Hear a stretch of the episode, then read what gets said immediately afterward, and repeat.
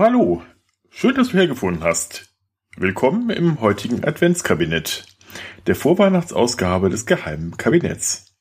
Heute gibt es bereits das fünfte Türchen. Hm, Moment, das ist ein bisschen verklemmt. Moment. Ah, ah, jetzt. So, uff. Heute Tempelsex.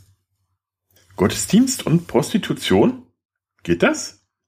Wenn man den antiken Schriftstellern glaubt, war dies im klassischen Altertum im Mittelmeerraum nichts Ungewöhnliches. Der Geograph Strabon schrieb im Jahre 20 nach Christus über das griechische Korinth, der Tempel der Aphrodite war einst so reich, dass über tausend Prostituierte dort arbeiteten, gespendet von Frauen und Männern zu Ehren der Göttin. Wegen ihnen war die Stadt überlaufen und wurde reich. Schiffskapitäne gaben hier ein Vermögen aus, daher der Spruch, die Reise nach Korinth ist nicht für jeden Mann etwas. Und fünf Jahrhunderte zuvor bemängelte Herodot eine ähnliche Verbindung von Gottesdienst und käuflicher Liebe in Babylon. Dort sei es eine hässliche Sitte, dass sich die jungen Frauen in den Ishtar-Tempel begeben müssten, um sich zur Ehre der Göttin Mylita gegen Geld Fremden anzubieten. Mylita, nicht Melita, der assyrische Name für Aphrodite. Nur, dass hier keine Verwechslung aufkommt, ne? Vorher durften die jungen Frauen nicht heiraten.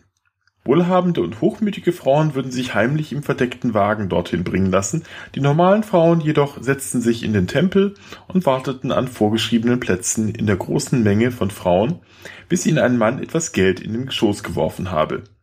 Diesem habe sie folgen müssen und den Beischlaf vollziehen. Es spiele auch keine Rolle, wie viel Geld es gewesen sei, denn es sei eine Sünde, sich zu weigern, und das Geld sei schließlich geheiligt. Wenn sie ihre heilige Pflicht getan habe, sei sie nun frei, nach Hause zu gehen und zu heiraten. Wenn Frauen groß und schön seien, seien sie recht schnell wieder frei. Die Unansehnlichen hätten länger auszuharren, da sie das Gesetz noch nicht erfüllt hätten. Manche müssten sogar bis zu drei Jahre warten. Auch auf Zypern war Herodot ein ähnlicher Brauch bekannt. Strabon, Ovid und Diodor schrieben zudem von Kultdienerinnen und Dienern im Dienste der Göttin Aphrodite in Eryx auf Sizilien. Selbst die Bibel spricht davon. Hinweise auf männliche und weibliche Tempeldiener, die Kedischen, die man mit Weihebuhlen oder geweihte Lustknaben übersetzen kann, sind mehrfach im Alten Testament in Vorexilzeiten zu finden. Die Autoren der Bibel sind jedoch nicht begeistert von ihnen und verbieten ihnen das durch Tempelprostitution eingenommene Geld, den Sollte eines Hundes, dem Tempel des Jahwe zu spenden. Dem Volk Israel war diese Praxis ohnehin verboten. Aber womöglich ist das Bild der Gotteshäuser als Tempel der fleischlichen Lust zu Ehren der himmlischen vor den weihrauchumwaberten Altären falsch und entstammt eher dem Wunschdenken der männlichen Forscher der vergangenen zwei Jahrhunderte. Ausgrabungen in Korinth zeigten zum Beispiel, dass der Tempel viel zu klein für derartige Massen an Sexarbeiterinnen gewesen wäre. Viel wahrscheinlicher ist, dass sie zwar für den Tempel gearbeitet haben, aber eben nicht im Tempel, sondern in Bordellen rings um den heiligen Bezirk. Auch waren die Prostituierten keine Freiwilligen, sondern Sklavinnen, die als Opfergaben an den Tempel gespendet wurden. So beispielsweise von einem Sieger der Olympischen Spiele, der im Jahr 464 gleich 100 Frauen auf einmal spendiert haben solle. In der Forschung mehren sich aber auch Stimmen, die die gesamten Berichte von Tempelprostitution für reine Fiktion halten, etwa die in Babylon. In der vorderorientalischen Archäologie gibt es daher seit einigen Jahren Streit um die Bedeutung eines Begriffes, Harimtu, der in der vergangenen Zeit mit Prostituierte übersetzt wurde. Vertreter der Genderforschung glauben jedoch, dass eine zu patriarchalische Sichtweise hier zum Tragen gekommen sei und vermuten hier eher die Beschreibung einer unabhängigen, unverheirateten Kultpriesterin. Andere Berichte seien in polemisch oder unterhaltender Art über fremde Völker erzählt worden, etwa um die Lust nach exotischen Geschichten zu bedienen. Diese Position ist doch stark in der Minderheit und wird von den meisten Orientalisten und Althistorikern angezweifelt. Diese gehen davon aus, dass zwar manche Vorstellungen in der früheren Fachgeschichte in dieser Hinsicht in der Tat übertrieben waren, halten aber generell an der Existenz von Heiligtümern fest, die zur Eigenfinanzierung Bordelle betrieben oder gar von erfolgreichen und reichen Huren selbst gestiftet wurden. Prostitution war in der klassischen Antike eigentlich auch nichts Anrüchiges. Ganz im Gegenteil, verheiratete Griechen zogen zu den Prostituierten und jungen Lustknaben, wenn sie genüsslich Sex haben wollten.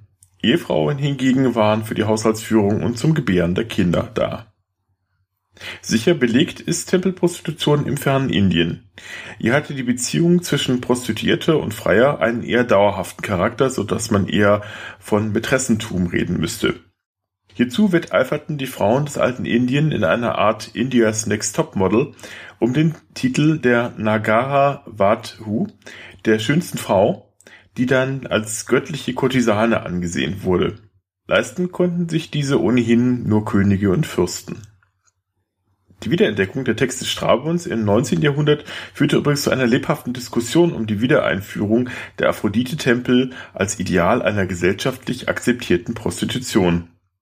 1826 forderte etwa der englische Frauenrechtler Richard Carlyle in seinem Werk What is Love die Errichtung derartiger Tempel in ganz Großbritannien, damit die jungen unbedarften Männer dort bei erfahrenen Prostituierten etwas über Sexualität lernen sollten und so ihren Ehefrauen später ein erfülltes Sexualleben ermöglichen sollten.